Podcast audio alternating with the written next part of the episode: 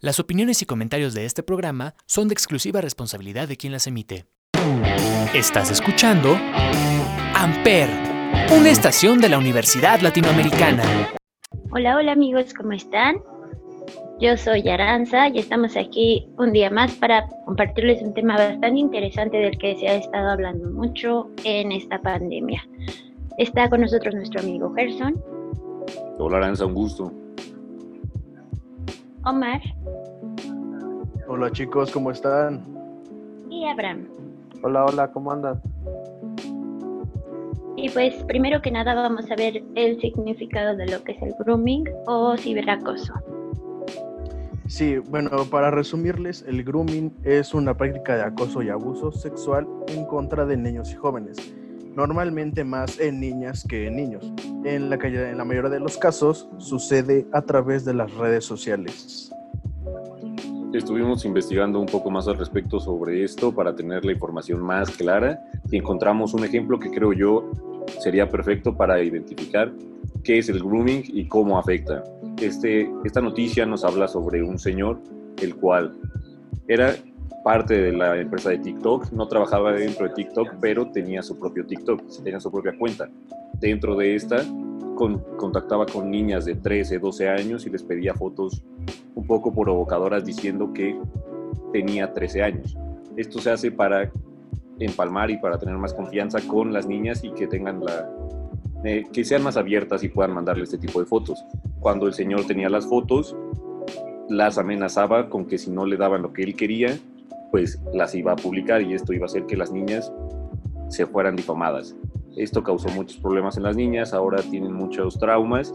Afortunadamente ya fue detenido el señor y se equivocó, se acabó el problema, pero esto nos habla de lo que está pasando y cómo ha estado afectando más en esta cuarentena. Y es por eso que decimos que los niños no deben de, tener redes sociales porque se están exponiendo a todo esto que es como el grooming, a, a ser violentados en redes sociales o a ser abusados sexualmente a través de ellas. Y también los podemos ir preveniendo si los papás están al pendiente de los niños y les están revisando en constante sus redes sociales, con quién hablan, con quién platican y, qué es lo que hacen en las redes sociales.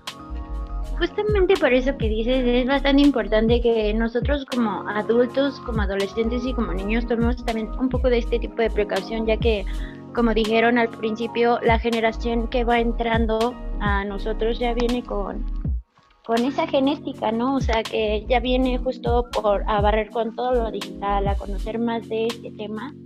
Hay que ver como la posibilidad de que también la, la congruencia y la confiabilidad estén como a la orden del día, ya que no siempre se van a aprender cosas nuevas y necesitamos tener un poco de, de confianza también al hablar con nuestros padres o con algún adulto con quien confiemos acerca de eso, porque a veces al hacerlo y no saber con quién platicarlo, nos cuesta más trabajo dejarlo ir o seguirlo haciendo y, y eso causa todavía más problemas.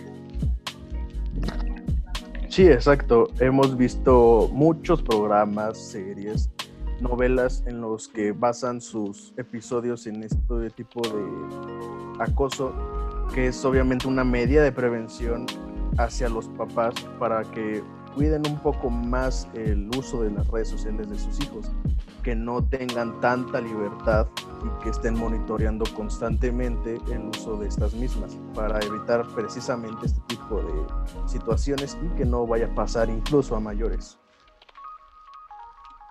Sabemos que esta generación ya viene con el celular incluido, ya se dice así que nacen con el celular en la mano. Sabemos que cada vez es más complicado que un niño ya no tenga un celular a temprana edad. Esto no, no decimos que esté mal, no decimos que tenga un error, simplemente hay que tener cuidado, hay que tener mucha confianza en tus papás, hay que hablar mucho con ellos para que este tipo de cosas no pasen, para que tú puedas estar tranquilo, puedas crecer de una buena manera y esto no te vaya afectando, para que puedas estar tranquilo y puedas sentirte confiado. Exactamente, ya la vida ya es bastante difícil como para agregarle todavía un, peso más a una vida de un niño, adolescente o algún adulto que, que también lo pasa. Pero bueno chicos, igual espero les haya gustado este tema y pues nosotros los dejamos ahí con nuestra breve opinión. Que tengan una buena tarde. Bye. Amper es una estación de la Universidad Latinoamericana.